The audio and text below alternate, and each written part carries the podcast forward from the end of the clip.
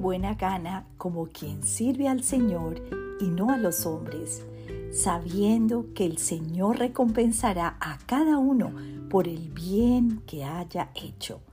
Efesios 5, 7, 8.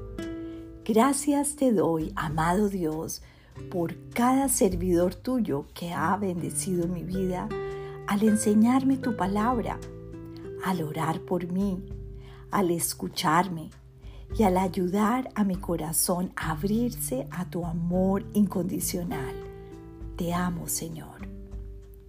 Te ruego permitas que mi corazón esté regido por la voluntad de servir y así pueda yo poner mi mirada solo en ti, amado Jesús.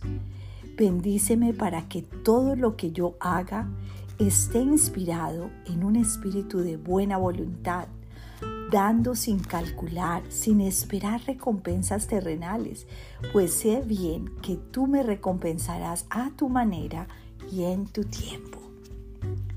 Servir al Señor o dejar que otros le sirvan para bendecir mi vida es de las cosas más hermosas que podemos vivir en nuestra vida.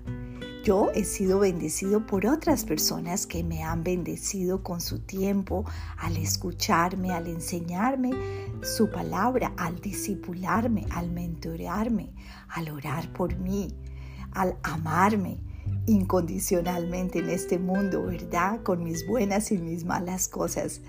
Pero el Señor nos necesita, necesita que seamos siervos suyos para, así como hemos sido bendecidos, poder bendecir a otros.